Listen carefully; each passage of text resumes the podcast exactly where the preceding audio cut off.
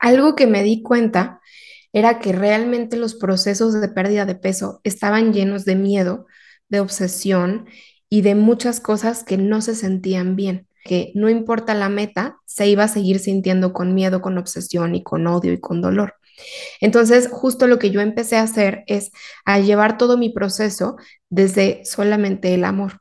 O sea, entender que podía tener el hábito de hacer ejercicio, pero no significaba que todos los días lo iba a cumplir y aún así hacerlo con amor es imposible que tú digas, claro que sí, voy a salir de este infierno en el que vivo, que es tratarme mal, ser grosera, ser mala bondad, decirme cosas y todo esto, y que ahora ya no sea el infierno de me trato mal, sino ahora es el infierno de quiero bajar de peso y voy al gimnasio y me estoy viendo y me estoy criticando y estoy haciendo abdominales y me estoy viendo la panza y estoy diciendo que soy muy lenta. No estás cambiando nada, realmente sigues en un mismo infierno y pues que cansado, estar de un infierno donde no hago ejercicio a uno donde sí hago ejercicio, pues mejor no lo hago si de todas maneras me sigo diciendo lo mismo, ¿no?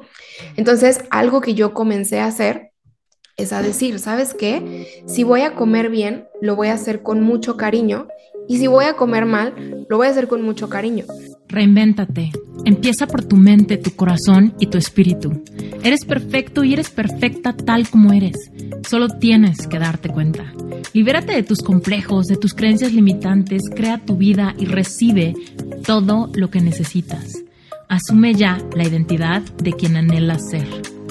Yo soy Esther Iturralde, Life Coach Espiritual este es un espacio seguro para que recibas las herramientas, las epifanías y los parteaguas para que de una vez por todas te liberes del deber ser social, cultural o religioso. Mi misión es abrir brecha, hacer las preguntas incómodas para que conectes contigo y con Dios. El resto lo decides tú.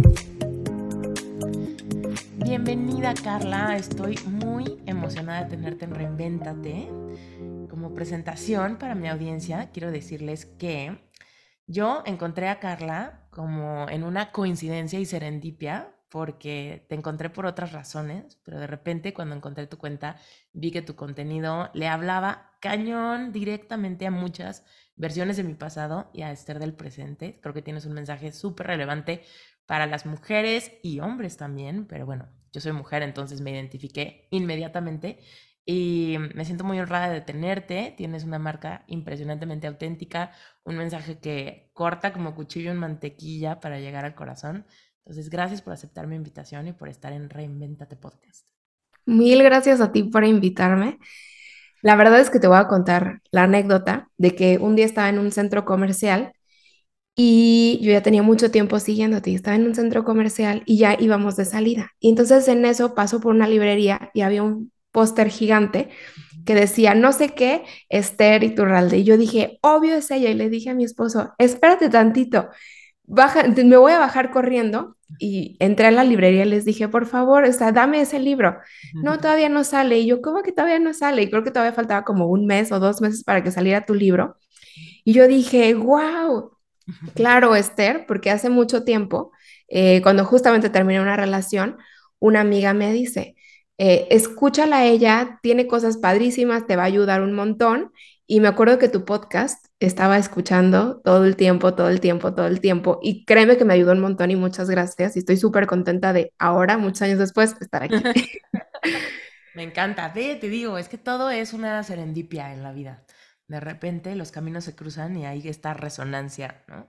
De, de como de esta certeza de no la conozco, pero sé que una parte de mí ya la conoce porque conozco las emociones desde las que habla, me identifico inmediato y eso me hace sentir como que ya somos amigas, solamente por verte vulnerable, compartir temas que yo digo, claro, claro, yo he sentido lo mismo, yo me he preocupado por lo mismo, yo he tenido el mismo dilema, incluso en mi proceso de reconciliación y despertar de conciencia, he encontrado lo mismo que ella está diciendo, lo que ella está diciendo me resuena a verdad, ¿no? Entonces, qué emocionante. Oye, Carla, bueno, a ver, estamos un poco sospechosas, la gente que nos está escuchando dicen, bueno, ¿qué? ¿A qué se dedica quién o qué onda? Bueno, de mí ya saben, pero Carla, cuéntanos, hoy en día, ¿a qué te dedicas? Porque después nos vamos a ir en ingeniería en reversa a ver toda tu historia de reinvención. Cuéntanos, ¿qué haces hoy? Realmente lo que me dedico es a crear contenido en redes sociales de temas espirituales realmente son muchas las técnicas que, que utilizo y que platico. Y aparte lo que hago es que doy programas de tres y de seis meses de varios temas pero uno de los que estoy ahorita más fuerte es el tema de reconciliación con nuestro cuerpo y con la comida. Y ese, señores y señoras, fue el que yo me encontré en sus, en sus cuentas de redes sociales con una certeza cada cosa que hablas, Carla. O sea, es que de verdad que se nota cañón que que sí, que hiciste muchísimo trabajo, que hay muchísima conciencia detrás de cada como estos nuggets de sabiduría que vas compartiendo, porque te lo juro que veía uno yo claro, veía el otro yo claro, veía el otro yo qué buena forma de presentarlo, qué manera tan tan fluida y como tan simple de explicar algo que puede costarnos años de profundidad como encontrar por nosotros mismos. Pero bueno, cuéntanos un poco eh, cómo llegaste a hacer esto. ¿Cómo, ¿Cómo se fue dando en tu vida este proceso de reconciliación con tu propio cuerpo, tus hábitos, tu forma de, de verte a ti misma? Cuéntanos un poquito. Esto comienza, nosotros vivíamos en Guadalajara y después nos mudamos a Playa del Carmen. Justo antes de yo salir de la secundaria, empecé a subir de peso, ¿no? Por mil y un razones y de repente ya no te queda la falda del uniforme y te compran otra talla y otra talla y otra talla. Y yo realmente no sabía mucho de estos temas de peso y ahora que pasa el tiempo digo, no tenía que saber, o sea, creo que estaba muy chiquita para estar preocupada por ese tema, pero sí de repente recibía comentarios de tías, de, ay, embarneciste, ay, porque yo de niña era muy, muy, muy delgada. Eh, nos mudamos a Playa del Carmen y empiezo a subir mucho de peso aún más hasta que llegó un momento en el que empecé a desarrollar quistes y eran muy dolorosos tan dolorosos eran en, las boobies y eran tan dolorosos que la prepa en la que yo iba estaba en un tercer piso y subir y bajar escaleras todos los días era de verdad muy doloroso. Y este colegio en el que yo iba, se tomaban el ejercicio muy en serio. O sea, no era así como en las escuelas típicas de que vamos a jugar a que hacemos ejercicio y el, el, que el maestro ni siquiera hace ejercicio. Acá sí se lo tomaban en serio, ¿no? Y era para mí súper doloroso que me pusieran a correr o lo que sea, porque de verdad no podía. No solo por el tema del sobrepeso, sino por estos quistes que tenía. entonces justo ahí cuando yo empiezo la prepa, empieza este proceso en el que me decían, se te van a quitar los quistes en el momento en el que tú bajes de peso.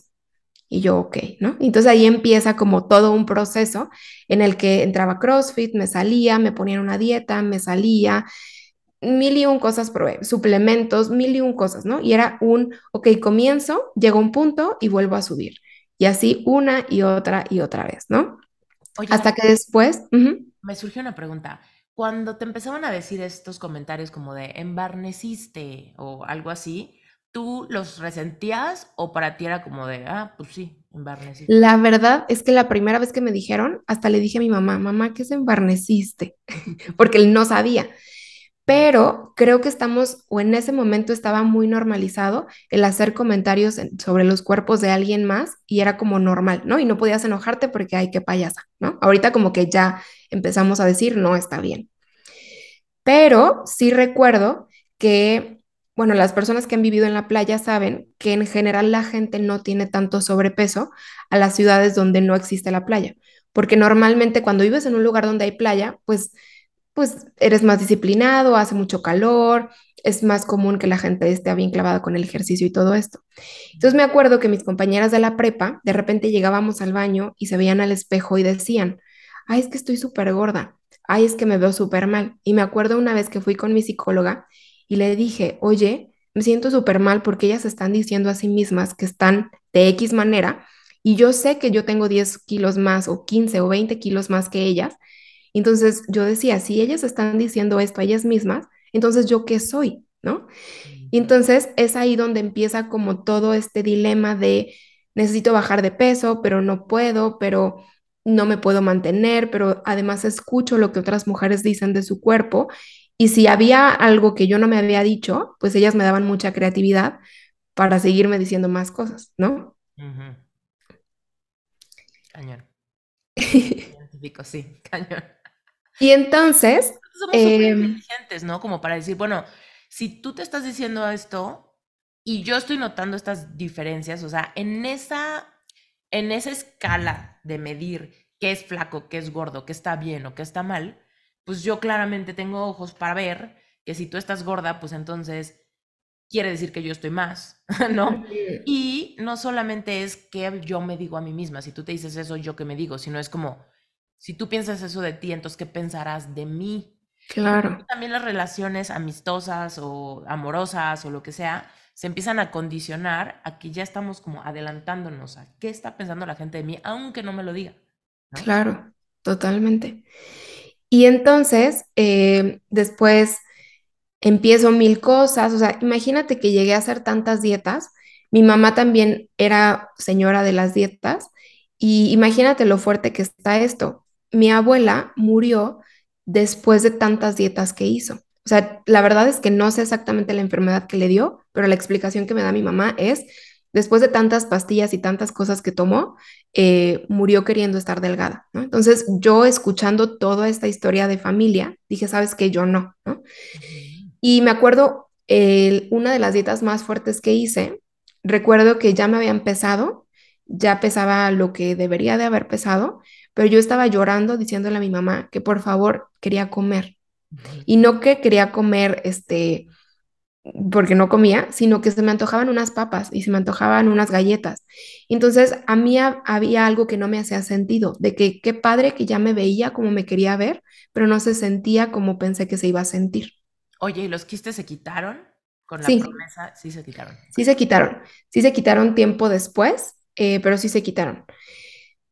Pero eh, después como que lo solté al 100% todo este tema de peso y había una parte de mí donde decía, es que creo que va por otro lugar, ¿no? ¿Qué edad em, en ese momento que lograste, que a través de las dietas lograste el consejo del doctor? Baja de peso, se quitan los quistes. ¿Qué edad tenías? Yo creo que empezó todo esto cuando tenía como 12, 13 años y yo creo que se detuvo un poquito cuando cumplí 18, 19, más o menos. Y después, em, eh, estando en la playa, empiezo a crear una obsesión por los trajes de baño. Empecé a comprar un montón, un montón, un montón y más que nada bikinis. Y entonces es ahí donde yo empiezo a decir, ¿por qué necesitaría asumir la panza? ¿O por qué necesitaría verme de otra manera si mi cuerpo es este? O sea, como de verdad, ¿por qué necesito cambiarlo para enseñarlo en alguna foto, ¿no? O sea, creo que sería echar mentiras. Y entonces empiezo a desarrollar como un amor por la fotografía, no por yo tomar fotos, porque en realidad no soy buena tomando fotos, sino porque me tomen fotos en trajes de baño. Y entonces llegó un punto en el que dije, ¿sabes qué? Voy a empezar a subir fotos mías en donde sí se me ve la panza, porque yo creo que no soy la única. Y donde no estoy eh, estirándome un chorro y donde sí se me ven rollitos y está bien. Y creo que eso me ayudó un montón a empezar a verme en fotos y decir, creo que sí se ve bonito y creo que está bien y, y no pasa nada. Pero esto, claro, fueron dos, tres años de estar haciendo eso todo el tiempo y de acostumbrarme a ver cómo mi cuerpo realmente se estaba viendo, sin estar haciendo dieta, sin estar haciendo ejercicio, como realmente natural. Mm, cañón. Oye, pero eso ya es un brinco gigante de conciencia porque estamos metidos en una cultura donde pues es normal que te pongas de tal manera, eh, como estírate, enderezate, desde las cosas que podría, podrías, pudiesen sentirse más simples, ¿no? Más allá que sume la panza, es como ponte derecha, sonríe. Todas esas cosas ya es como posa para la foto, trata de que en la foto te veas contenta, ¿no? Ya después nos vamos a trata de que en la foto te veas flaca, trata de que te veas guapa, trata de que te veas, no sé, ¿no? Pero como que ¿Qué, ¿De dónde crees que venía esta conciencia de empezar a decir en tú solita algo que a personas les cuestan años y décadas y resistencias y cosas de decir, puedo verme en la foto y ver mis imperfecciones, ¿no? Etiquetadas como imperfecciones em, culturalmente o socialmente, con amor, con paciencia, con compasión, con aceptación. ¿de, de dónde crees que vino eso? Realmente, y fue como un de esos que llaman aha moments, en donde dije, a ver, la única persona que va a estar conmigo soy yo y mi cuerpo. Y mi cuerpo y yo somos un mismo equipo. Entonces, como, ¿por qué buscaría cambiar algo que es mi mismo equipo? Es como yo en contra de todo el mundo, no yo en contra de mi cuerpo. Mm. Y entonces fue ahí donde dije, sabes que no importa cómo me veo, porque sé que si yo me acepto y si yo digo está bien, en realidad no importa lo que otra persona va a decir. Entonces fue ahí donde también empecé a entender que había muchas cosas que mi cuerpo hacía para mantenerme a salvo y para quererme y para apapacharme. Y si quizás en ese momento yo estaba viviendo un momento fuerte en mi vida en donde la, la, mejor manera que mi cuerpo encontró para mantenerme a salvo era un colchoncito de sobrepeso, estaba bien, pero no era porque mi cuerpo lo estaba haciendo para molestarme, sino para mantenerme a salvo de algo que estaba pasando. Eh, desempaquemos esa. Porque eso me parece impresionantemente mm, interesante, ¿no? Porque si pareciera que nuestro peso ideal o nuestra, nuestros porcentajes de ideal no, no tienen nada que ver con algo emocional? O sea, ¿cómo, ¿cómo tener un colchoncito de peso me está manteniendo a salvo de algo emocional? ¿Cómo, ¿Cómo, te das cuenta? ¿Cómo, ¿Por qué crees que funcione así? Porque a muchos nos funciona así. Eso es algo en lo que yo me identifico. Yo creo que ha habido momentos en mi vida donde ha habido mucha turbulencia emocional o de cambios o lo que sea, donde mi cuerpo reacciona con un poco de sobrepeso para mantenerme a salvo. Y hoy lo, lo entiendo, pero por mucho tiempo no lo entendía. Como al revés, esto me da otra cosa de qué preocuparme o otra cosa que atender, otro problema que solucionar, cuando ya tenía demasiados estresores y ahora aparte tengo que hacerme espacio para el gym o tengo que fijarme bien en, en de dónde vienen mis cravings y ah, ¿no? O sea, yo pensaba, ok, ¿en qué momento me estás ayudando si en realidad me estás dando otra cosa que también tengo que atender? Yo creo que realmente lo que nuestro cuerpo está haciendo es crear como un muro o una protección para alejarnos de todo eso que creemos que es peligroso. Por ejemplo, yo en, en mi experiencia lo que he visto, ya ahora sí con tantas mujeres que he conocido, uh -huh. es que cada historia obviamente es diferente, pero hay mucho el tema de las lealtades. O sea, son muchos los temas. Por ejemplo, me acuerdo que el otro día fui a la central de abastos uh -huh. eh, y me bajé a comprar unos melones. Y la chava que me atendió era una chava que tenía demasiado sobrepeso. Y al yo verla, o sea, te juro que la vi y dije, claro, qué difícil debe de ser ser la única mujer, estar al lado de tantos traileros y de tantos hombres y de tantas cosas que necesito estar protegida porque mil y un razones. O sea, no sabemos, o sea, lo más común es alguien que sufrió algún tema de abuso y entonces no quiero que vuelvan a abusar de mí porque quiero estar a salvo, o algún tema de no quiero que me usen, o algún tema de quiero ser tu amiga y no quiero que me tires la onda, y mil y un razones, ¿no?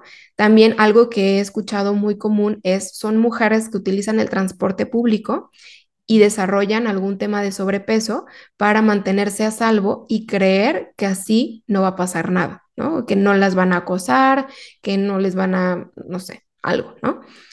Eh, otro tema que también he encontrado mucho es mujeres que después de que se alivian o, o, tienen a su bebé, a su primer parto, a su primer hijo, no regresan al peso que tenían antes porque tenemos la idea o en su familia está la idea de que una buena madre es aquella que tiene grandes caderas y no es una mujer súper delgada que hace ejercicio, sino que naturalmente su cuerpo está diseñado para amamantar y para todo esto, ¿no? Para dar vida.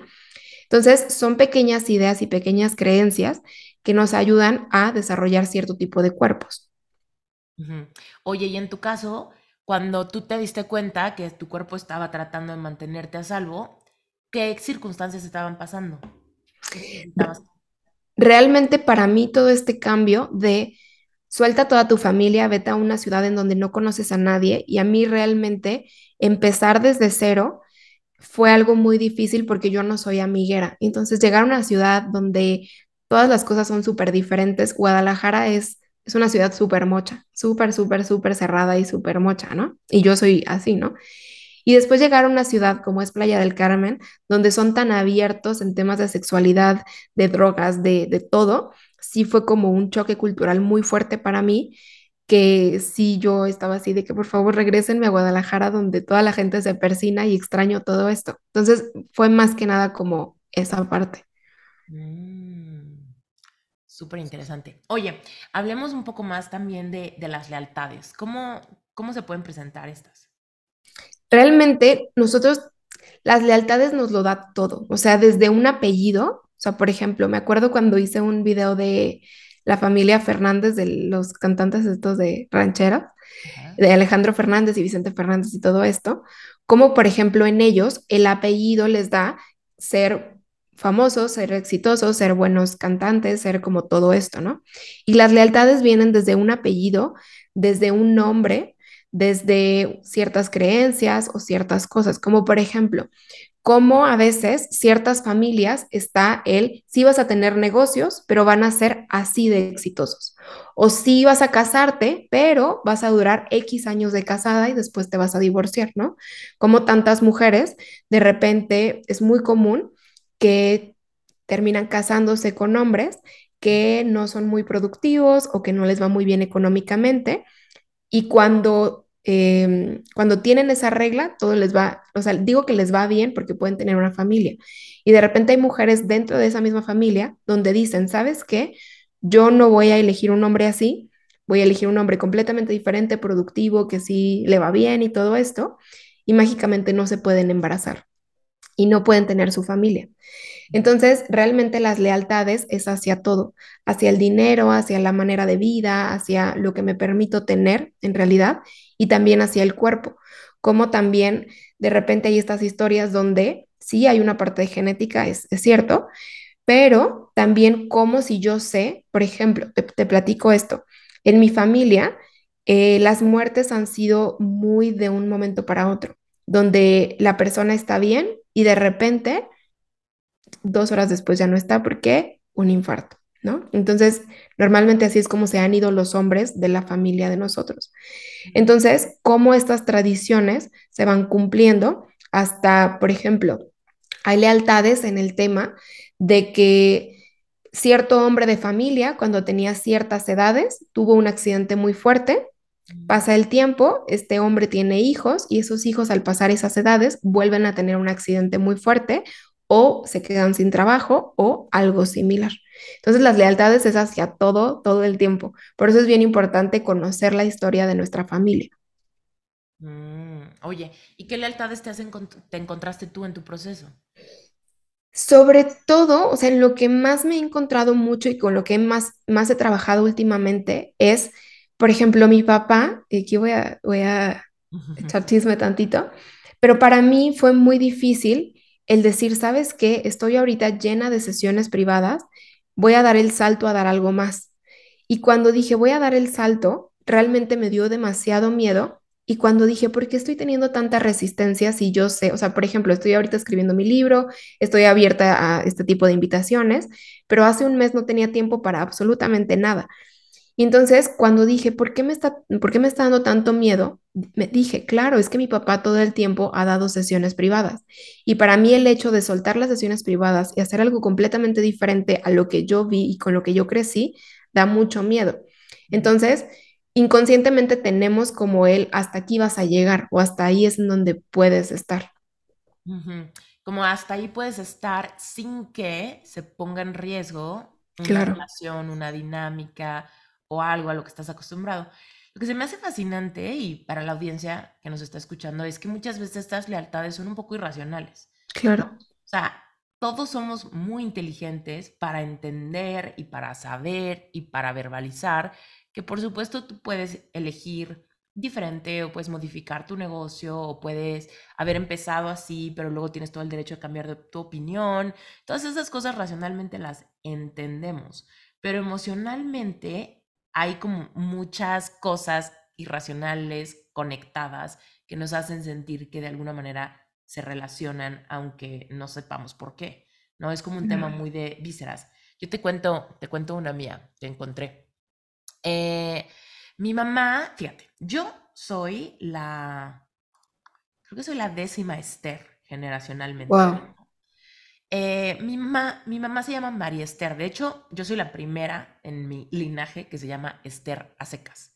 Todas antes de mí, o sea, abuela, bisabuela, tatarabuela, mi mamá, ¿no? O sea, son María Esters. A mi mamá no le gustaba el María Esther para nada, porque como que no le gusta cómo se escuchan juntos, ¿no? Porque la gente termina quitándole el espacio y diciendo María Esther o algo así, ¿no? A mi mamá le chocaba eso. Entonces mi mamá siempre era Esther y quítenme el María, quítenme el María.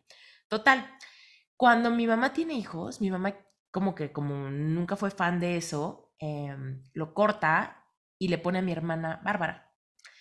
Y de repente, después de seis años, se vuelve a embarazar de una niña cuando ya había acabado. De hecho, algo que a mí se me dijo cuando era chiquita, mucho, era como de, llegaste cuando ya habíamos cerrado la fábrica, llegaste cuando ya habíamos acabado, llegaste cuando, y nos agarraste cansados, llegaste de pilón, llegaste como el chipote de la familia, ¿no?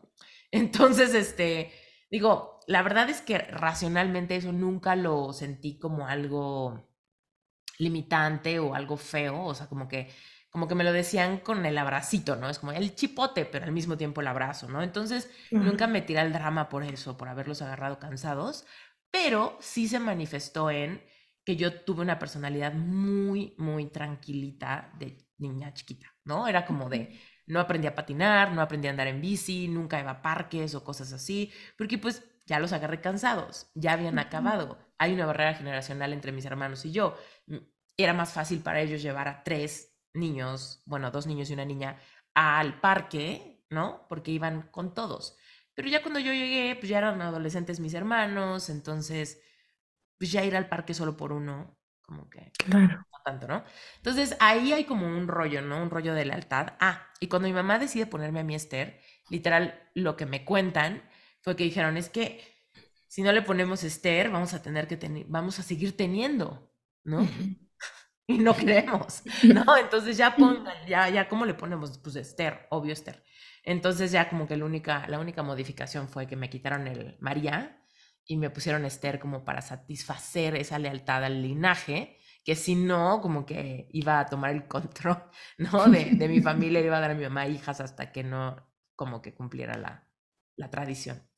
Ahora, pasando ese tema, otra cosa que me he encontrado es que a mí siempre se me dijo, ay, sacaste el, tienes el cuerpo de tu mamá, ¿no? Y ahora, no creo que tenga mal cuerpo y tampoco creo que mi mamá tenga mal cuerpo, o sea, ese no es el punto. El punto es que cuando te dicen, sacaste el cuerpo de tu mamá, pues, ¿cuál es el mío? ¿Sabes? O sea, si saqué el de ella, ¿cuál es el mío? ¿O qué tanto permiso tengo de que mi cuerpo se vaya desarrollando único, ¿no? Y que no más bien conforme viene la pubertad y la adultez, se vaya pareciendo cada vez más al cuerpo de alguien más por osmosis, ¿no? Simplemente porque sacaste el cuerpo de y te puedes ir dando cuenta con más y más rasgos, ¿no? Y hay veces que es la sonrisa y hay veces que es tal expresión que haces que es idéntica a la de fulanito o, o la de tu mamá, ¿no? O las caderas, ¿no? Las caderas, el no sé qué, el busto, el cuello, las manos, el brazo, el no sé qué. Y de repente dices, bueno, entonces, ¿qué parte es mi cuerpo desarrollándose como reflejo a, a mi, no sé, a mi evolución como mujer, ¿no? Que es única, irrepetible, yo la puedo observar con curiosidad y con amor. ¿O qué tanto como que ya estoy esperando que esto se dé porque tiene que darse por lealtad y porque esto me dijeron que es genético, es heredado, es inevitable, ¿no?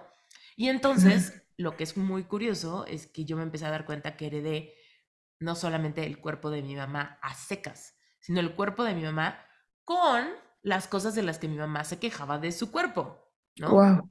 Entonces ya ahí viene como la lealtad, lo heredado, lo inevitable, como sentir esta de alguna manera como esta impotencia de decir, es que esto si es genético, pues es, así es y así me tocó y, y si ella lo odia, pues entonces yo también, ¿no?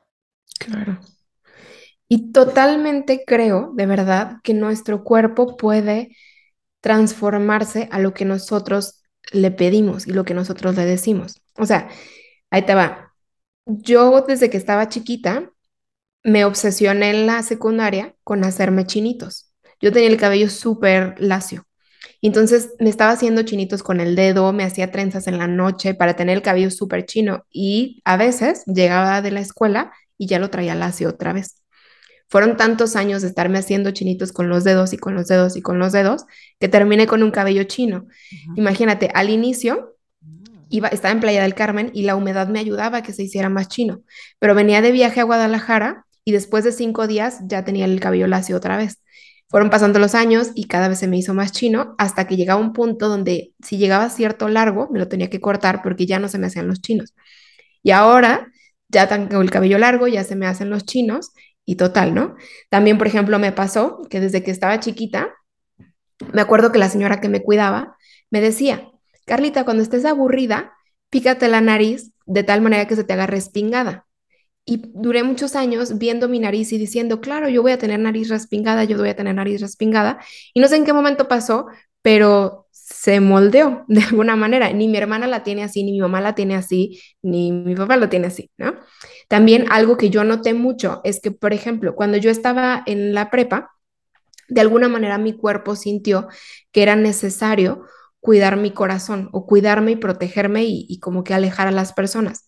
Y entonces de la nada de ser talla doble A en brasier, llegué a ser talla doble D, inclusive más de doble D. Y tenía tanto busto que me sangraba la espalda por tanto peso que traía. Llegó un punto donde empezaron a cambiar muchas cosas, empecé a, a como estar en ambientes más saludables para mí, todo esto, y mi busto bajó a lo que se necesitaba en ese momento. Entonces, de verdad que todo nuestro cuerpo se puede cambiar a lo que nosotros decimos. Inclusive algo que yo digo constantemente es, dite, no, sí se dice dite.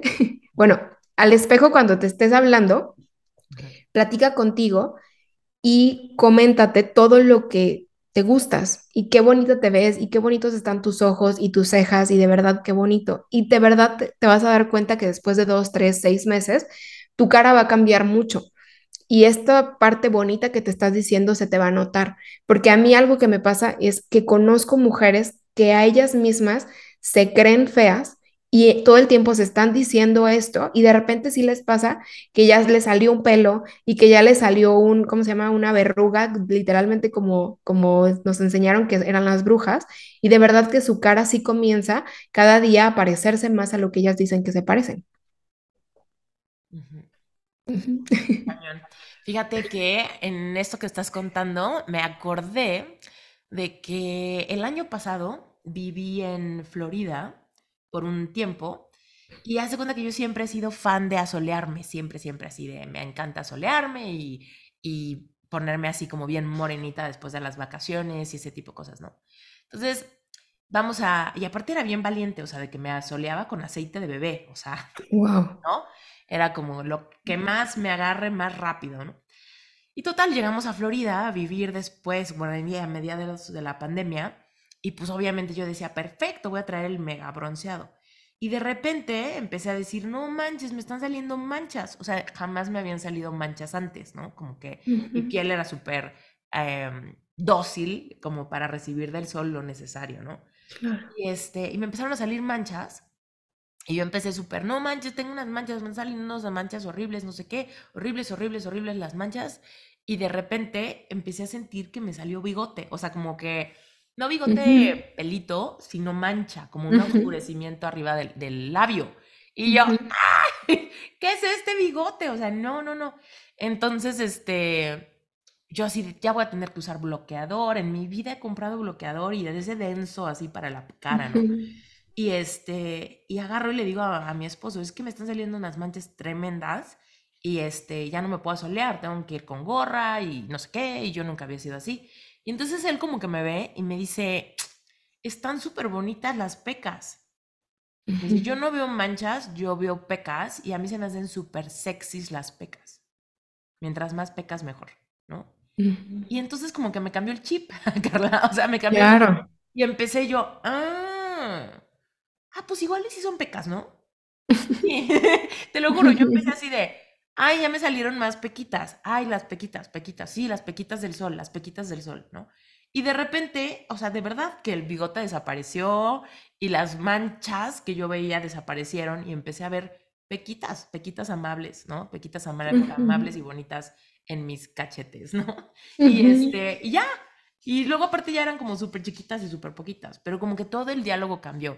Parece un poco absurdo. Tal vez ahorita alguien que nos esté escuchando a decir, a ver, o sea, yo sí tengo una mancha, o yo sí siento que no me gusta mi nariz, o yo sí siento que no me gusta tal cosa, pero creo que, o sea, nuestro, cómo nos vemos sí tiene muchísimo que ver con nuestro diálogo, el diálogo interno en lo como estamos viendo las cosas, ¿no? Y hay veces que podemos ser mucho más amables con nuestras palabras y si va respaldado con una disponibilidad de, de sentir la verdad de esas palabras, ¿no? Porque también si parecemos pericos diciendo, eh, las pequitas, cuando en realidad odio mis manchas, pues no va a funcionar. Pero si en realidad estamos como tratando de, de cambiar el diálogo y de ver algo con mucho más amabilidad y cortesía, incluso cuando estamos solas y solamente es el espejo o estamos en el probador de una tienda o lo que sea, de repente podemos ver las cosas con otros ojos y el cuerpo responde amablemente a, a eso. Claro, y es que hay que entender que todo proceso de sanación se requiere amor y no se va a curar esto desde el odio. Si yo lo que quiero es que mejore, necesito tratarlo con amor y hablarle desde el amor, no desde el mismo odio que al final ocasionó esa mancha, ese dolor, esa cicatriz, ese todo eso. Totalmente de acuerdo. Eh, sí. Oye, ¿qué le... Platícanos más de cómo, cómo, es que Tal vez no, me, no estoy cachando alguna parte donde hayas como tenido más dificultad, porque me parece fascinante que hayas tenido esa valentía tú solita de decir, me voy a aceptar y me voy a sacar fotos y me voy a poner los trajes de baño que me gustan y voy a, voy a mostrar, o sea, voy a mostrarle a mi cuerpo la lealtad. O sea, no me voy a ir con, con el mundo, más bien me voy a ir con mi cuerpo. Igual mi cuerpo es quien está conmigo. Pero creo que habemos muchas que en diferentes momentos de nuestra vida nos es bien difícil esa lógica, ¿no? Claro. Es como, es que no veo mi cuerpo como este aliado, veo mi cuerpo como esta, este lugar en donde habito, que no me está permitiendo sentirme guapa, sentirme sexy, sentirme ágil, sentirme bla, bla, bla. Entonces, no es que necesariamente entiendo que estoy yendo en contra de él, más bien siento que él está yendo en contra de mí. Claro. ¿Cómo nos ayudas a, entender esa parte? Que estoy segura que mi audiencia ha de estar así de, quisiera esto, pero siento que hay un obstáculo transparente con el que choco cuando quiero dejar de ver a mi cuerpo desde la incomodidad. Ponte no desde el odio, pero desde la incomodidad. Algo que me di cuenta era que realmente los procesos de pérdida de peso estaban llenos de miedo, de obsesión y de muchas cosas que no se sentían bien. Y entonces me di cuenta que era muy cansado y justo lo que te decía, que no importa la meta, se iba a seguir sintiendo con miedo, con obsesión y con odio y con dolor. Entonces, justo lo que yo empecé a hacer es a llevar todo mi proceso desde solamente el amor. O sea, entender que podía tener el hábito de hacer ejercicio, pero no significaba que todos los días lo iba a cumplir y aún así hacerlo con amor. Por ejemplo, es imposible que tú digas, claro que sí, voy a salir de este infierno en el que vivo, que es tratarme mal, ser grosera, ser mala onda, decirme cosas y todo esto, y que ahora ya no sea el infierno de me trato mal, sino ahora es el infierno de quiero bajar de peso y voy al gimnasio y me estoy viendo y me estoy criticando y estoy haciendo abdominales y me estoy viendo la panza y estoy diciendo que soy muy lenta. O sea, si te fijas, no estás cambiando nada, realmente sigues en un mismo infierno y pues que cansado, estar de un infierno donde no hago ejercicio a uno donde sí hago ejercicio, pues mejor no lo hago si de todas maneras me sigo diciendo lo mismo, ¿no? Entonces, algo que yo comencé a hacer es a decir, ¿sabes qué? Si voy a comer bien, lo voy a hacer con mucho cariño y si voy a comer mal, lo voy a hacer con mucho cariño. Es muy importante que interrumpa este episodio y que sepas exactamente qué es Sherpa.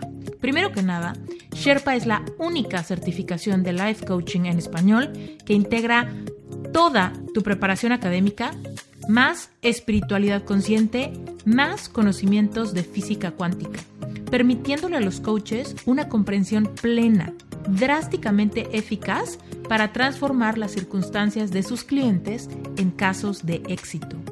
Además, Sherpa es la única certificación en español que incluye la preparación que necesitas para triunfar en el mundo digital y conseguir llenar tu agenda de clientes ideales. Es decir, tener una marca personal que te permita expandir tu mensaje para que puedas encontrar clientes en cualquier lugar del mundo. Y quizá te preguntas, bueno, pues ¿quiénes se convierten en coaches? ¿En serio todos? No. Los que se convierten en coaches son personas que tienen un mensaje poderoso que se crea a través de experiencias personales vividas y trascendidas. Si tú has pasado por un duelo, por pérdidas, por algún fracaso, por bullying, por algún divorcio, por corazón roto, por baja autoestima, por relaciones codependientes, tóxicas o narcisistas, si tú has salido de algún trastorno alimenticio, de alguna enfermedad, si tú has salido de alguna etapa de ansiedad o de depresión profunda, tienes un mensaje poderoso. Los life coaches son personas que han despertado su conciencia y quieren ayudar a otros a hacer lo mismo. Si tú te quieres certificar en Sherpa, seguramente vas a poder encontrar mucha información si te metes a la página web. Te cuento que el proceso para inscribirte a Sherpa involucra que llenes una aplicación que yo la reviso a conciencia dedicadamente. Así que si tu aplicación es aprobada, yo te voy a mandar un entrenamiento especial donde te comparto todo lo que tienes que saber de Sherpa, la metodología, los requisitos de certificación, lo que implica tu certificación, cuánto dura, cuánto cuesta. Toda esa información la vas a poder encontrar en ese entrenamiento. Te mando un beso muy grande y regresemos al episodio. Algo que a mí me pasó fue que me pusieron una dieta en el que me quitaron todos los alimentos, menos el pollo, cierto pescado, eh, las verduras y berries. Todo lo demás me lo quitaron y agua natural, ¿no? Y entonces el proceso fue que me quitaron todos estos alimentos por creo que dos, tres meses para que mi cuerpo se desintoxicara y después ir incluyendo ciertos grupos alimenticios para ir dando cuenta que era lo que me caía mal. Y ahí es donde me di cuenta que los lácteos no me hacían tan bien, ciertos alimentos me inflamaban, ciertas verduras no me caían muy bien. Y ahí fue donde entendí que era lo que mi cuerpo necesitaba. Y algo que yo platico mucho es que para mí no fue en realidad hacer una dieta, sino darle a mi cuerpo lo que realmente necesita y entender por qué me estaba pidiendo ciertos alimentos. Por ejemplo, me acuerdo una vez que, que acababa de salir de terapia y tuve una sesión de esas que son súper fuertes y son súper reveladoras. Y entonces yo iba a, terapia a un lugar que se llama Puerto Aventuras, por allá, por entre Tulum y Playa del Carmen, ¿no? Y entonces en Puerto Aventuras mi esposo me recogió y le dije, ¿sabes qué? Vámonos por un gelato, por un selva negra. Y después le dije, no, espera, me estoy dando cuenta que estoy corriendo a comer chocolate porque tuve una sesión muy fuerte. Entonces, algo que yo empecé a hacer mucho, que es algo que acompaño yo a las mujeres, es, ok, te estás comiendo las papitas, pero ¿qué pasó? ¿Estás estresada? ¿Estás triste? ¿Estás aburrida? ¿Qué está pasando? Y entonces empecé a darme cuenta que el comerme esa nieve no me iba a hacer nada. Simplemente imagínate lo que es, imagínate nuestro cuerpo tan sabio que es y, la inteligencia que tiene. Si yo le estoy diciendo, estoy muy triste, estoy muy triste, pasó algo muy feo y me estoy comiendo esto y le estoy dando a mi cuerpo literalmente el cemento para que siga construyendo esta barrera y la siga haciendo más grande, o sea, qué triste es y qué fuerte y qué poderoso es el mensaje que le estoy dando. Entonces, eso fue lo que empecé a hacer por un lado entender qué alimentos sí le caían bien a mi cuerpo y después entender los alimentos a los cuales yo tenía adicción, por qué los estaba consumiendo. Si a lo mejor era un hábito, si a lo mejor era un tema de lealtad, si a lo mejor era porque así aprendí a liberar mi miedo distraerme o sentirme mejor o lo que sea. Y algo que comencé a hacer era a realmente darme permiso de sentir y de sentir el dolor y de sentir la tristeza. Porque muchas veces no estamos acostumbrados y nos duele mucho y creemos que si sentimos el dolor vamos a estar ahí mil años, cuando que en realidad lo sientes, lo sueltas y ya fue, y ya pasó, ¿no? Entonces es justo lo que, lo que yo hice, empezar a entender por qué estoy comiendo lo que estoy comiendo y, por ejemplo, algo que yo platico mucho es que, por ejemplo, a mí me encantaba la Nutella y yo era de que me podía comer la Nutella a cucharadas y me la tenían que esconder en mi casa porque de verdad no podía. Y después cuando empecé a entender lo que mi cuerpo pasaba cuando comía Nutella, dije, ¿sabes qué? Ahorita ya no consumo Nutella, aunque tengo Nutella en mi casa, porque yo sí soy de la idea de que puedes tener en tu alacena lo que necesitas y realmente tú te vas a dar lo que necesitas y no pasa nada. Pero ahora valoro mucho el sentirme bien y el no sentirme inflamada y el estar tranquila. Y es desde otro lugar desde donde te das los alimentos. Fíjate, a mí, el, bueno, esta, ay, se me fue, se me fue su nombre, eh, la tengo aquí en la, boca, Arismendi, eh, ¿de qué tiene hambre tu vida? Este podcast, seguramente lo has escuchado mil veces. No. ¿No? Ah, bueno. Es, es, un podcast increíble. Pero bueno, ella habla, ay, no puedo creer que se me fue, la ha tenido aquí de invitada en el podcast, es una persona increíble. Uf, bueno, perdonen mi brain fart.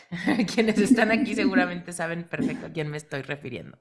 Pero bueno, el punto es que habla mucho de los alimentos maestros, ¿no? Alimentos que desde que en algún momento satisfajeron alguna necesidad emocional y de repente en la adultez o con el paso del tiempo no sabemos por qué, ¿no? ¿Por qué un alimento nos descontrola tanto, ¿no? Como lo dices de la Nutella. Me lo tienen que esconder porque en serio como que si lo tengo me lo acabo. O sea, se cuenta que mis alimentos maestros era todo lo que tuviera que ver con manguitos deshidratados enchilados o ya sabes, como chips jalapeño, cualquier rancherito, o sea, ese tipo de cosas que tenían como mucho chilito, polvito y así. De hecho, en esas épocas no existían los taquis fuego o ese tipo de cosas. Si hubieran existido, me hubiera eh, vuelto fan inmediatamente. Pero bueno, lo que descubrí como alimento maestro es que estas cosas me servían cuando yo me sentía aburrida. O sea, literal, como aburrida con ocio. Y el ocio, yo lo relaciono un poco con nostalgia. O sea, si me siento aburrida y no tengo nada que hacer, lejos de estar como que solamente buscando cómo entretenerme, me entraba como una tristeza en la infancia así como que, uy, hay un vacío porque no, no estoy haciendo nada que me estimule o que me motive o que me parezca sumamente divertido o interesante, algo. Y entonces como que me empezaba a sentir con ese vacío y en realidad no es que tenía hambre, o sea, hambre como tal no tenía, pero tenía necesidad de una entretención. Y entonces todos estos alimentos de chilito y polvito y así eran sumamente entretenidos para mí de chiquita comerlos. O sea, incluso me acuerdo que los rancheritos, por ejemplo, era, yo me podía estar una hora con una bolsita individual porque era como cada papita era la chupaba por completo hasta que le quitaba todo rasgo de, de polvito, ¿no? Entonces, una papita, me, yo así la chupaba, la chupaba, la chupaba, la chupaba, la chupaba. Fíjate que, espero que no sean asquerosos, pero bueno, quedaba la papita aguada, ¿no? Y ya me la comía aguada, ¿no? Y entonces el otro rancherito, ¿no? Entonces era todo un ritual comerme mis papitas o mis manguitos enchilados o cualquier tipo de, de dulcecito de ese tipo o las paletas Vero que existían, bueno, que siguen existiendo, pero ya no sé dónde comprarlas. Estas como de elote sandía, ¿no? Que tienen como esta capa de, de dulce, ¿no? Me encantaban todo ese tipo de cosas porque me entretenían. Genuinamente le daban una satisfacción a mi mente, a mi boca, a mis manos, ¿no? Y me mantenían como muy antojada, ¿no? Y entonces me doy cuenta cañón como aún en mi adultez y aún en tiempo presente, de repente ando así como de, híjole, vamos a Chilimbalam, ¿no? O sea, como que vamos a buscarnos esta bolsita con toda la variedad de chilitos y este nopal con chile, por ejemplo, que ahora existe, bueno, que en ese entonces no, no sabía dónde encontrarlo, pero hoy en Chilimbalam puedes ir a comprar este nopal con chile y es como alto en fibra, tiene poco azúcar, quién sabe qué, muy saludable, pero en realidad no lo como porque me encanta el, que el nopal sea saludable. Me empiezo a dar cuenta y me empiezo a observar con curiosidad y digo, ¿por qué estoy aburrida? ¿No? No tiene nada de malo que me coma mi nopalito y que me fascina y que me compre mis manguitos enchilados. No es que tenga nada de malo, pero me da, cuando lo quiero así cañón, como tú nos cuentas en ese día que dijiste, vámonos ahorita por un selva negra, ¿no? A veces a mí me da, o sea, amanezco y digo, bolsa de de eh, nopal enchilado ahora, ¿no? Conseguir, conseguir urgentemente. Y entonces esto me lleva a decir, a ver, Esther, ¿qué pasa? O sea, ¿puedo darte algo más interesante que hacer? ¿Es este libro que no te gusta? ¿Es este curso que estás tomando? ¿Es este día que tienes lleno de juntas y es tienes una pereza terrible de que eso sea lo que tienes que hacer en el grosor del día? ¿O no? ¿O, o qué te estás guardando creativamente que quizá podría llevarte a sentirte llena pero llena no de comida, sino de algo sumamente divertido, sumamente estimulante, interesante. ¿Qué pasa? ¿No? Y entonces hay veces que llego a acuerdos, ¿no? Acuerdos con mi niña interior, como de, a ver, vamos a comprar la bolsita, pero al mismo tiempo vamos a, vamos a hacer algo, vamos a hacer algo tú y yo juntas. ¿Quieres aprender algo nuevo? ¿Quieres abandonar este libro que está súper tedioso y quieres empezar a leer uno nuevo? ¿Quieres dejarle de leer libros que tengan que ver con tu negocio y ta, ta, ta, y más bien quieres leer algo que sea una novela de ficción o quieres ponerte a ver, no sé, todo Game of Thrones de nuevo, o no, o no, ya es más bien que en Netflix estás buscando como desesperada algo que ver y todo está de flojera y nada te llama la atención y por eso mejor quieres ir por una botanita, ¿no? Y entonces todo eso me parece sumamente interesante porque de repente vemos esos patrones de, y que, que de hecho por eso me encanta ese podcast, ¿no? Es el nombre, de qué tiene hambre tu vida. Muchas veces creemos que tenemos hambre de algo que nos sacia a través de masticar y tragar, pero en realidad es que hay muchas veces que son relaciones, ¿no? El amor, ¿no? Eh, las amistades, o sea, tus amistades sí conectas bien con ellos, tu familia, tienes relaciones como constructivas o tal vez hay algunas fuentes de tensión, tal vez hay algunos desacuerdos que, de los que no quieres hablar. O sea, ¿qué es aquello que quizá está provocando que un alimento maestro te dé eh, la distracción o el apapacho o la entretención que te hace querer tapar como el sol con un dedo, cuando menos con esa cucharada de, de Nutella o con esa bolsita de rancheritos o con, o con ese helado de vainilla o lo que sea, ¿no? Claro, y es que, por ejemplo, lo que yo me doy cuenta es que, digamos que hay una mujer que tiene una adicción a alguno de estos alimentos, digamos al pan, ¿no? Y entonces lo que terminamos haciendo es tratarme mal a mí misma porque creo que soy mi peor enemiga, porque no puedo dejar esta adicción cuando que en, realidad mi cuerpo me está ayudando a, ok, veo que es muy peligroso sentir tristeza, entonces levanto esta alerta para que no sientas la tristeza porque creemos que la tristeza es mala. entonces no es un acto de odio de nuestro cuerpo, sino que termina siendo un acto de amor porque me doy cuenta que te da miedo sentir. Entonces, pues vamos a hacerlo de esta manera. Sí. Sí, totalmente, totalmente que te digo que a mí el aburrimiento se me convertía muy fácilmente en nostalgia y la nostalgia me intimidaba mucho, que era como esta sensación de una tristeza como que profunda, ¿no? No es como que ahorita estoy triste por esto, es como la nostalgia se siente como una tristeza de algo viejo, ¿no? Y entonces es como, uff, estas emociones se sienten demasiado densas, rancherito, sálvame de esto urgente. Claro.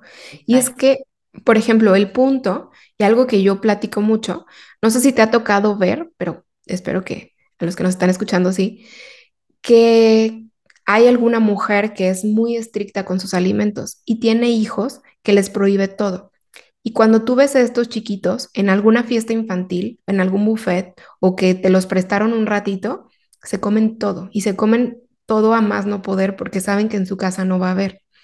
Y eso es un poquito lo que pasa con nosotras. Cuando estamos entrando y saliendo de dietas o entrando a una dieta de lunes a viernes, llega el fin de semana y nos convertimos en esos niños que comen todo porque saben que no va a haber más adelante. Y entonces, eso es algo que yo solté. Sé que puedo comer lo que yo quiera, de verdad lo que yo quiera, y que me puedo comprar una bolsa grande de papas, pero sé que si mi cuerpo me dice son dos papitas y ya no tengo ganas y ya no se me antojó, lo sueltas y lo guardas y ya, y no pasa nada. Algo que nos pasó mucho es que mi esposo está siguiendo un poquito mis pasos en este tema del proceso de pérdida de peso. Y nos fuimos de viaje eh, hace poquito y él me decía, es que estoy muy emocionado porque después de la pandemia voy a regresar a Francia y me encanta Francia y su comida y todo esto. Cuando ya estuvimos ahí, fue muy bonito el decir, claro que sí me voy a comer esto, pero hasta aquí y no pasa nada y sé que puedo regresar en algún momento y no necesito regresar con mil y un kilos extra porque me acabé hasta la última mi baja porque no sé hasta dónde va a volver a, voy a volver a estar aquí, ¿no? Entonces, todo está conectado, es como un saber que hay abundancia suficiente y que en algún momento vas a volver a comer y no pasa nada. Más adelante va a haber algo rico, porque justo eso es lo que pasa. Te terminas ese plato y te vuelves a servir más porque crees que no va a haber comida rica más adelante, cuando que en realidad siempre puede haber comida rica y no pasa nada. Totalmente. ¿Sabes en dónde, en dónde yo he experimentado algo parecido?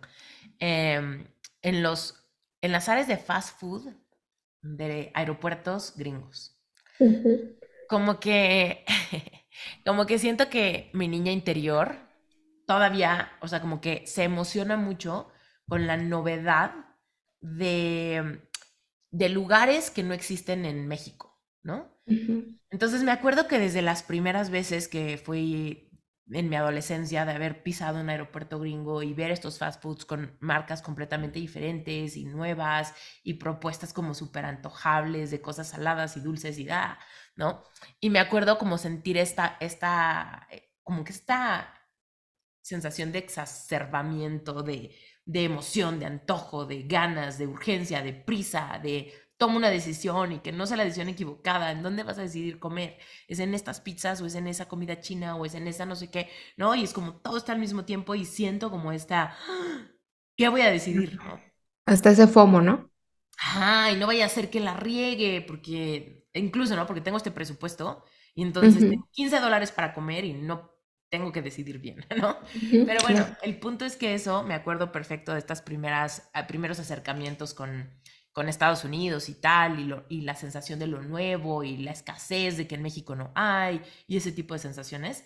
Y después hacer un fast forward a mi adultez y de repente estar cruzando, ¿no? Por estas áreas de fast food en un aeropuerto al que quizá voy mucho porque me casé con un gringo y ya se ha normalizado mucho el tema de viajar.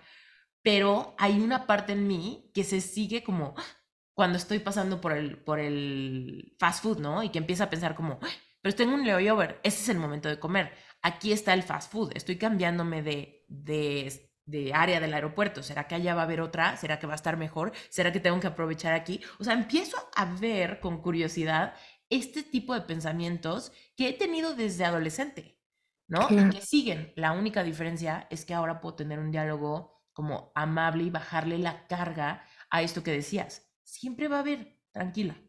No hay podemos regresar y además no se acaba el mundo y además ya no sentimos esa, esa prisa porque Estados Unidos nunca venimos. Es como, a ver, ¿no? Relájate, pero sé que esto es algo como visceral, aprendido, que como que está, no, no, es, no es de mi raciocinio, mi raciocinio me dice, Esther, no pasa nada, ¿no? Pero es algo como más profundo, algo más visceral, que de repente es de donde empiezan a originarse como estas en, en sensaciones como de, de es ahora o nunca, ¿no? Y lo que he aprendido a hacer, que se los paso por si a alguien le sirve, es que yo hablo mucho con, con versiones de mi pasado todo el tiempo. Hablo con mi niña interior, con mi adolescente interior, con Esther de 30 años, con mi Esther de ayer. O sea, hablo con todas las Esteres de mi pasado. Y entonces de repente en esos momentos me encuentro a mi adolescente y literal le digo, a ver, cálmate. O sea, te voy a comprar lo que quieras. O sea, puedes tener lo que quieras, en serio, lo que más se te antoje. Entonces, piénsale que tanta hambre tienes, porque al rato te vas a subir en un avión de cinco horas y vas a estar sentada, ¿no?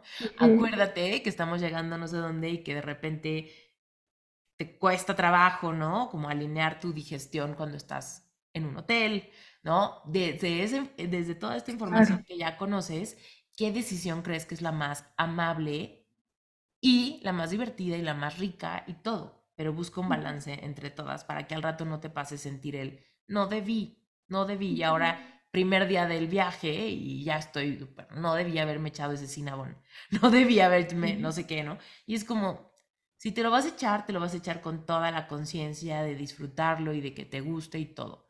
Pero ya, desde este lugar donde le bajamos la carga a esa como ansiedad de toma una decisión desde esta urgencia, toma esta decisión desde este saber que puedes comprar lo que tú decidas. Y entonces ya de ahí viene como el, bueno, creo que mejor me espero. Claro, y es que justo algo que yo enseño mucho es que hay una diferencia muy fuerte en el momento en el que tú dices, claro, me amo mucho, mi cuerpo es un templo y desde ahora voy a escoger alimentos que no solamente yo amo, sino que me aman de vuelta. Porque, por ejemplo, por más que yo ame la Nutella, pues me sentía súper inflamada, me sentía, me dolía la cabeza, me sentía súper mal, ¿no? Por más que yo ame no sé, el pan o las galletas, pues a lo mejor y me dejan muy cansada o a lo mejor y me traen pensamientos eh, negativos y a lo mejor muchas cosas. Entonces justo es eso, en el momento en el que tú dices, así como voy a elegir amigos que yo amo y me aman de vuelta y son amorosos y son lindos y son buena onda y no me andan criticando, también lo voy a hacer con los alimentos. Y es un acto de amor profundo en el que te das cuenta que esos alimentos a los que tienes adicción en realidad no te quieren y no quieren a tu mejor versión y no son para eso, son para otra cosa muy diferente. Cañón. Oye, a ver, cuéntanos más, regresemos a tu historia, porque entonces em, comenzaste a ser valiente, serle leal a tu cuerpo, empezarte a observar con amabilidad y todo esto. ¿Y qué? ¿Qué, qué pasó? ¿Cómo de repente esto se convirtió en una pasión compartirlo? ¿Qué pasó? En realidad no fue algo fácil, fue algo que te, o sea, tomó mucho tiempo y es algo que yo platico mucho, que yo estoy aquí sentada platicando y diciendo mil cosas, pero llevo siete, ocho años trabajando en esto profundamente, ¿no? Pero algo que sí empezó a pasar es que me acuerdo, creo que hace dos años, que entré como a un, como una coach que me dijo, ¿sabes qué? Te voy a ayudar con muchas cosas y yo en ese momento yo traía mucho el tema de la comida todavía. Y le dije, ¿sabes qué? Es que mm, quiero llegar a tal peso que es mi peso ideal. Y me dijo, ¿sabes qué, Carla? Claro que lo puedes lograr y tu mente es súper importante y ta, ta, ta, y todo lo que tú pones, claro que sí se puede. Yo me acuerdo que no quería y lo hice y fallé. Y después me dijo, claro que sí lo puedes hacer y lo logré ¿Pero tú no querías? ¿Cómo está eso? Yo no, no quería en el tema de que estaba como en un proceso de mi vida en el que estaba un poco rebelde y yo decía, es que no, no quiero y me da miedo y, no quiero, ¿no? O sea, como que cuando te están dando tantas instrucciones y tantas cosas y tú de verdad no quieres esa resistencia y, y ya, ¿no? O sea, como que no quieres recibir la ayuda, ¿no? Mm. Y entonces me acuerdo que llegué a ese peso y de repente estaba súper enojada porque nuevamente tenía muchas ganas de unas galletas y tenía muchas ganas de mucha comida que no había podido comer y nuevamente pasó lo mismo, en donde ya estaba en ese peso ideal, pero no estaba feliz, ¿no? Y entonces es ahí donde dije, ¿sabes qué? Creo que las cosas no van por aquí, creo que puedo hacer las cosas muy diferentes y fue ahí donde empecé a soltar como esta preocupación y esta báscula y como todas estas obsesiones y después empiezo con el tema de redes sociales y empiezo a platicar un poquito más sobre mi proceso, porque después de que solté eh, como todas estas viejas maneras, empecé a decir, ¿sabes qué? Me quiero mucho.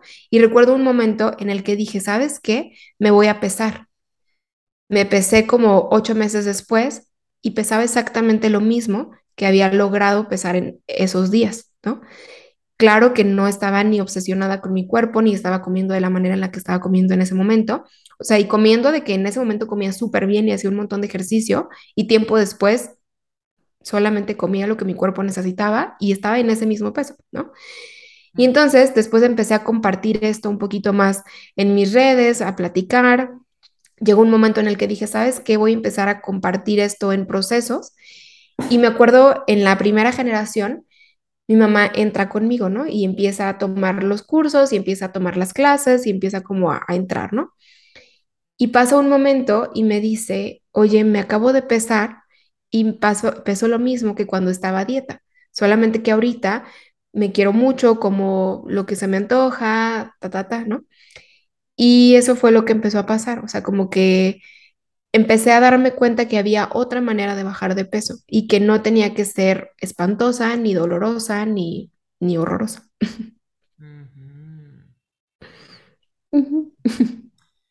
Oye, en el proceso, o sea, lo que hace rato nos decías, que te das cuenta que hay mucho miedo. ¿Qué le dirías? ¿Qué le dirías a la, a las personas de la audiencia que estén ahorita pensando como eso de, híjole, Carla, es que yo ya he intentado esto de comer intuitivamente, darle a mi cuerpo lo que me pide, ya he escuchado el tema de tratar a mi cuerpo desde el amor, pero de alguna manera como que siento que me estoy estrellando con un cristal donde no veo qué es lo que me detiene o por qué me da tanto miedo que si como intuitivamente no me pase lo que a ti. Claro. empiezas a sentir esta armonía interior y tu cuerpo responde al amor, sino que me da mucho miedo porque lo estoy haciendo como parece que estoy en un territorio minado. Algo que me doy mucho cuenta es que las mujeres tienen, bueno, y los hombres tienen mucho miedo de comer intuitivamente y de repente subir un montón de peso. Pero si recordamos que en realidad este es un proceso de sanación y lo que tu cuerpo está pidiendo es que te vuelvas a conectar al amor, el que tú estés diciendo, no, no, no voy a subir de peso, lo que estás haciendo es no aceptarte nuevamente. Entonces, en el momento en el que dices, claro que sí, le voy a dar a mi cuerpo lo que necesita desde el amor, te estás conectando. Eso por un lado. Y por el otro, creo que es bien importante irlo haciendo a tus momentos y a tus pasos y recordar, y esto es algo que me parece súper poderoso, y es recordar que en realidad, como dicen, lo que más nos asusta es nuestra propia luz y lo que más nos asusta es el mismo amor que tenemos y estamos haciendo un montón de malabares por alejarnos de esa versión porque le tenemos mucho miedo de qué va a pasar cuando aparezca la Carla súper segura de sí misma y la Carla que tiene muchas ganas de hacer muchas cosas y la que, porque muchas veces pasa que estamos muy peleadas con nuestra versión delgada que nos estacionamos mucho tiempo en la versión con sobrepeso o la versión gordita, porque nos da mucho miedo saber que todo lo que va a pasar con esta nueva versión. Pero al, mismo momento estoy odiando y estoy siendo súper grosera con la versión gordita y, ahora sí que ninguna me gusta porque me da miedo la nueva versión, pero también odio la que tengo ahorita. Cañón. Oye, platícanos de, platícanos cómo, cómo encontraste, o sea, porque tú considerarías que esto es tu vocación. Cuéntanos, ¿qué, pasó profesionalmente? ¿Tú qué estudiaste en la universidad o cómo se dio aquí tu, tu evolución? Todo esto pasó porque mi papá desde hace 50 años se dedica a dar terapias alternativas. Y entonces, imagina que yo crecí en una casa donde se daban cursos viernes, sábado y domingo de temas holísticos, de sanación eh, de luz dorada, de muchas cosas, ¿no? Entonces yo crecí escuchando a mi papá y viendo a mi papá y de repente ya empecé a crecer y a robarle los libros a mi papá y empezar a leer como de lo que mi papá leía y escuchaba y todo esto, ¿no? Y de repente, cuando empiezo a crecer, me doy cuenta que me gustaba mucho lo que mi papá hacía, pero nuevamente todavía no hay ningún tipo de certificación ni nada, pues por decir real, que, que es como, ok, te voy a enseñar a hacer no sé, sanador de manos, eh, aquí está la universidad, ¿no? O sea, realmente no, es como muy nuevo todo esto. Entonces yo con todas mis ganas de, de ayudar, siempre tuve todo este tema del peso.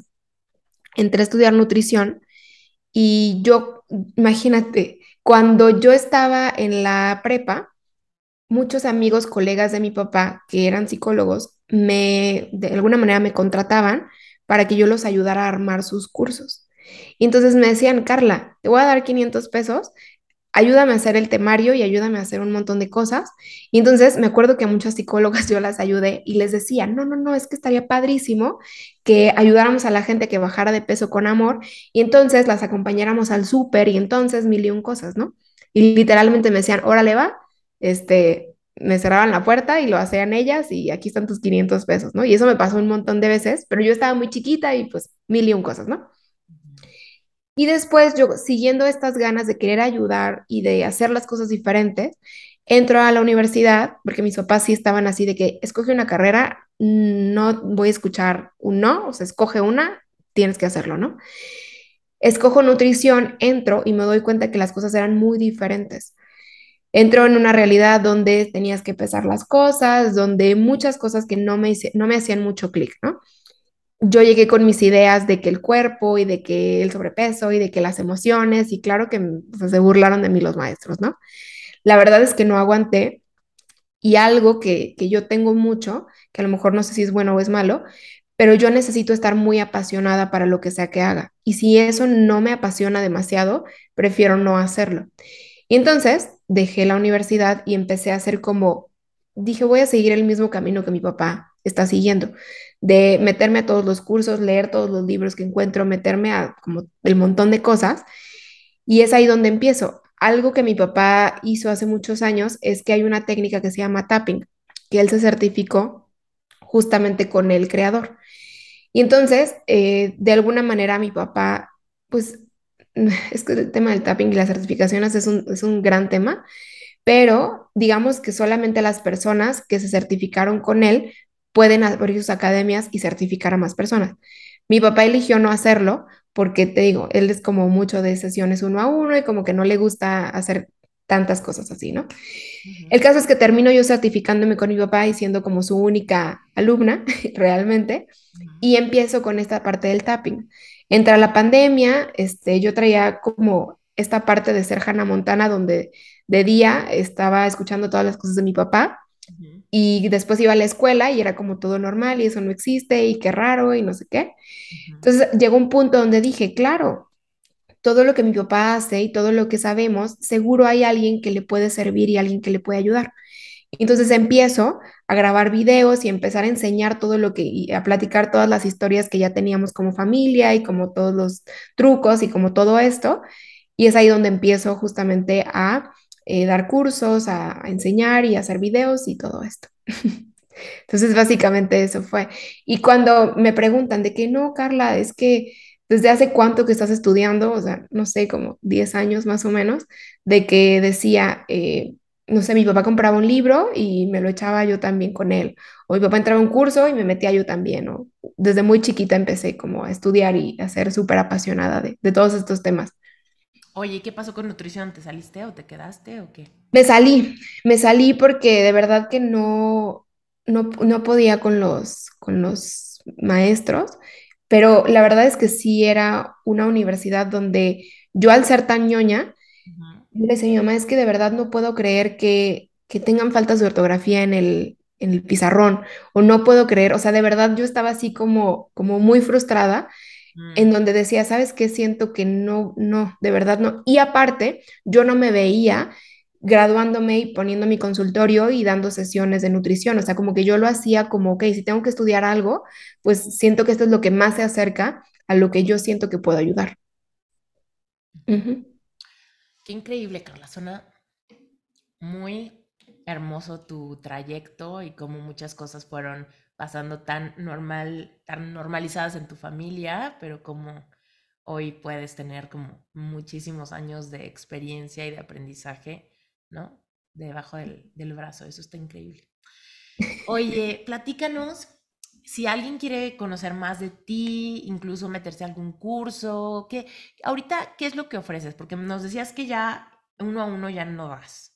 No, eh, realmente ahorita lo que hago son programas que duran tres meses o seis meses. Todos los programas son en línea, todo se graba también eh, y realmente eso es como lo que, lo que hago realmente. Em, y también me pueden encontrar en mis redes sociales. En TikTok estoy como Carla Barajas-bajo y en Instagram como Carla-Barajas. Y ahí pueden encontrar mi número de teléfono. Con mucho gusto por ahí podemos platicar, me pueden escribir y yo feliz de la vida. Oye, me surge una curiosidad. ¿Por qué ya no sesiones uno a uno? O sea, entiendo la parte de diversificar y crecer tu modelo de negocio, pero ¿por qué ya no sesiones uno a uno? Lo que empezó a pasar es que se me llenaba la agenda de aquí a tres o cuatro meses. Y entonces era como, ok, tu primera sesión la tienes ahorita y la, segunda pues es como de aquí a que vuelva yo a tener espacio. Y como aparte daba cursos en la tarde, bueno, en la noche, llegaba un momento en el que, o sea, dar cinco sesiones al día privadas, más aparte en la noche atender a 100, 150 personas, de lunes a viernes, era muy, muy, muy cansado para mí, en donde no podía, no podía enfermarme, no podía decir, sabes que hoy necesito recargarme. Y además, el, el, estar dando tanto a tanta gente y aparte, ponte a hacer videos y ponte a editar y ponte a mil y un cosas, dije, ¿sabes qué? Creo que necesito cuidarme y, y como ser muy amorosa conmigo y también fue como el decir, creo que al cerrar las sesiones privadas, pues sí, a lo mejor y no atiendo a esas cinco personas, pero siento que puedo llegar a ayudar a más personas, porque a lo mejor y mis videos pueden llegar a más personas y puedo estar como, por ejemplo, el día de hoy aquí en un podcast y puedo darle más tiempo a mi libro. Entonces es como un, pues igual y decirle que no a esas cinco personas diarias, pero abrirte la puerta a poder conocer y poder ver a muchas más que a lo mejor y no ibas a tener el tiempo. Entonces fue más por eso. Yo creo que, te digo, llevo sin dar sesiones uno a uno dos semanas, pero yo, ah, como me conozco, que soy súper inquieta y que me pica todo, yo creo que en algún punto voy a decir que sí, claro que sí, obvio, vénganse más, em, pero justo estoy como en un proceso de, acomodar todo de nuevo y encontrarle tiempo a lo que, a lo que sí, ¿no? Sí, es que te, te pregunté, te cuento por qué te pregunto. Em, pues digo, todo el mundo sabe que soy coach y que doy sesiones individuales. A mí me pasa muy como a ti. Tengo, o sea, yo ahorita tengo saturado hasta febrero del próximo año. O sea, no, no hay mucha disponibilidad. Pero yo me la paso diciendo que al coach le gusta coachar, ¿no? O sea, lo hago por el placer de coachar. O sea, es como diferente a dar cursos, diferente a grabar podcasts, diferente a hacer entrevistas, diferente a escribir. O sea, como que el sentarte con alguien, ¿no? Y el iniciar como todo el proceso de encontrar sus razones, sus alimentos maestros, sus heridas de la infancia, su reconexión, sus epifanías, sus parteaguas. Ah. O sea, es que de repente salgo de esas sesiones con una, con una sensación de un levantón creativo muy cañón para mí, ¿no? Entonces, quizá sí ha bajado como mucho el, el espacio y han subido mucho los costos, por supuesto, todo por demanda, ¿no? Eh, va modificándose. Pero yo decía, es que me gusta demasiado coachar y me cuesta mucho trabajo decir ya no lo voy a hacer. O sea, como que decir ya no lo voy a hacer se siente un poco como castigo. Eh, pero el punto no era ese, el punto era que yo misma de repente he tenido problemas para encontrar coach, para mí. ¿no? Así como me encanta coachar, me encanta que me den coaching. Em, ¿No? Es como, como que no podemos pretender, bueno, yo eso le digo a mis Sherpas, que no podemos pretender que la gente tenga sesiones individuales con nosotros y que entiendan del valor del acompañamiento individual si nosotros no entendemos lo mismo, ¿no? El valor de que alguien me dé su perspectiva, me contenga en una sesión donde me ayude a dar un gran salto cuántico. Eh, entonces, un día le estaba platicando a, a Brent, que es mi esposo, le estaba diciendo, oye, es que estoy muy frustrada porque yo literal no encuentro coach para mí. Porque obviamente estoy buscando a alguien de las personas que yo admiro, ¿no? Y que veo que han avanzado y que han transitado por cosas que yo estoy transitando ahorita. Entonces quiero que me tiendan una mano en sesión individual, ¿no? Pero literal ya no dan. lee su libro, toma su curso, pero en sesión individual no hay.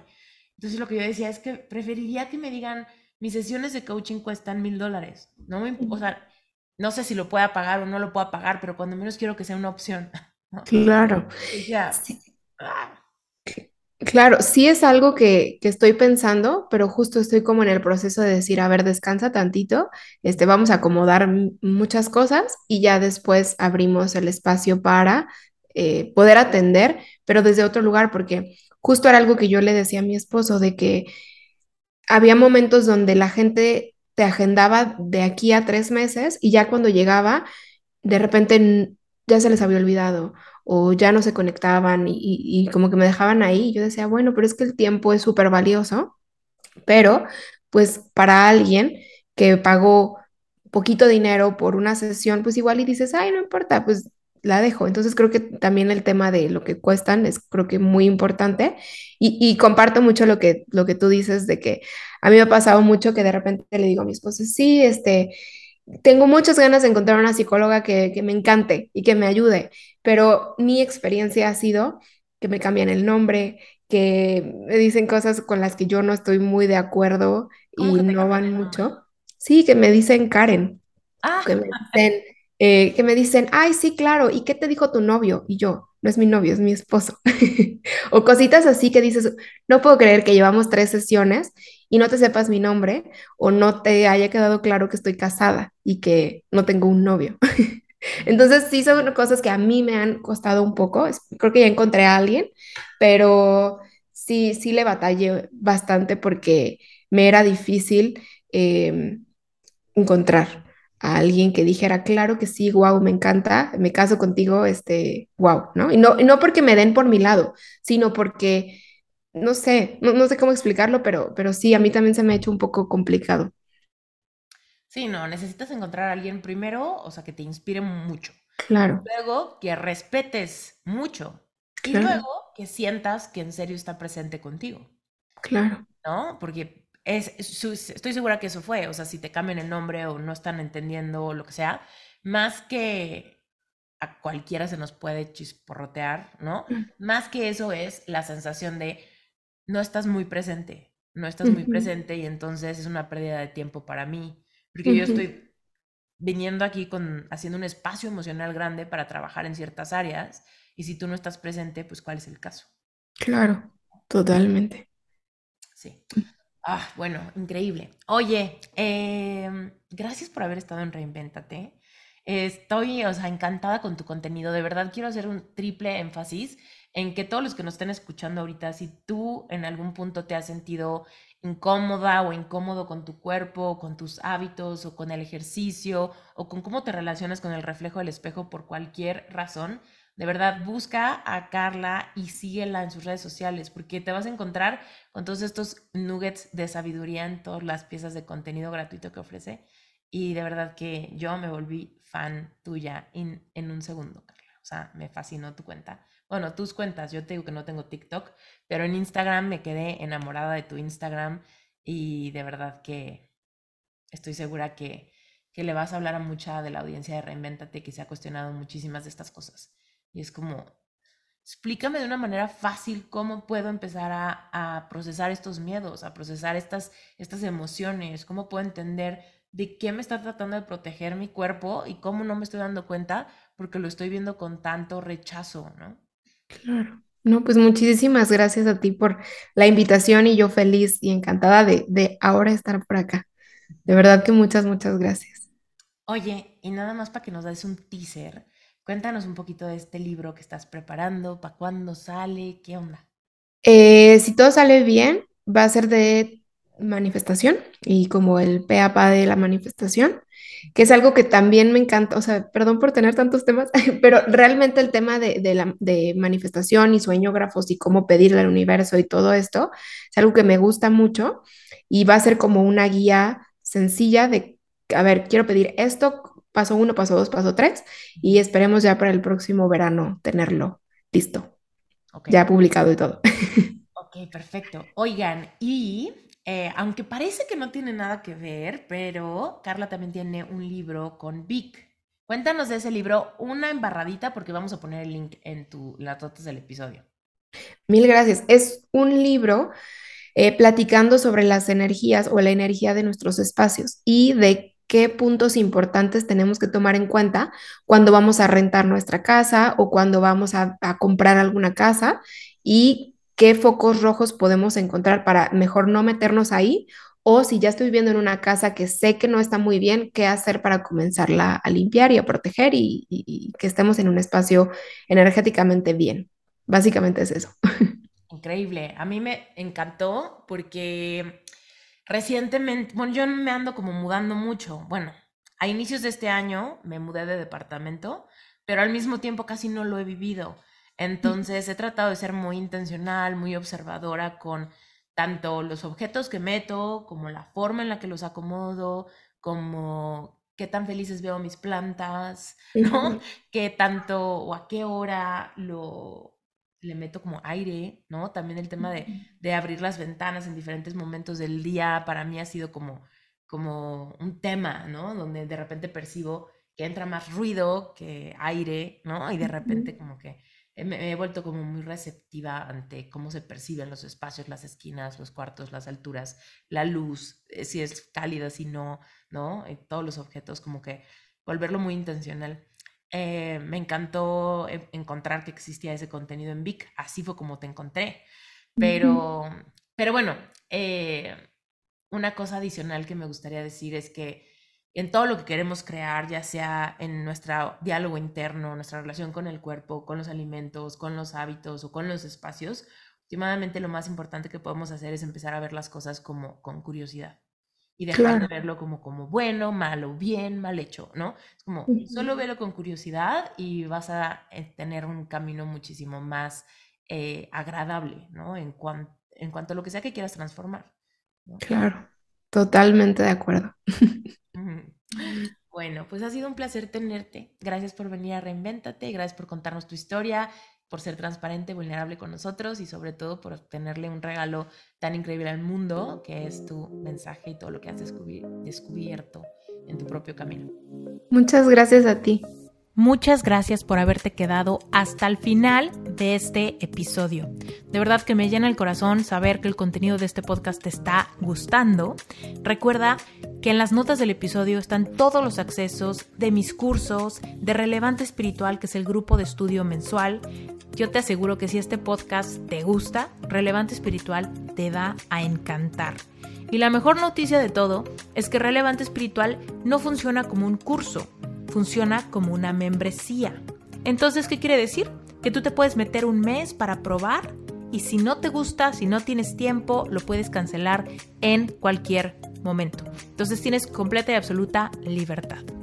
Y por otro lado, si este episodio removió fibras en ti y te estás poniendo a pensar si tú también tienes vocación de life coach, acuérdate que si vas a las notas del episodio y te apuntas en sherpacertification.com diagonal preregistro, te va a llegar el acceso a una clase exclusiva inmediatamente a tu correo.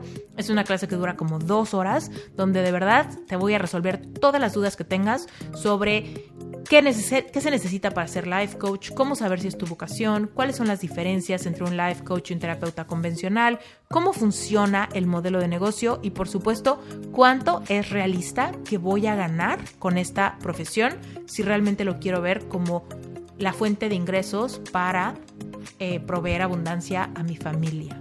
Bueno, si esto te interesa, lánzate, no pierdas el tiempo y te deseo que tengas un excelente día. Como siempre, si el episodio te gustó, sácale un screenshot, etiquétame, etiqueta la cuenta de Reinventate Podcast. Me va a encantar conectar contigo. Te mando un beso bien grande y nos vemos para la próxima.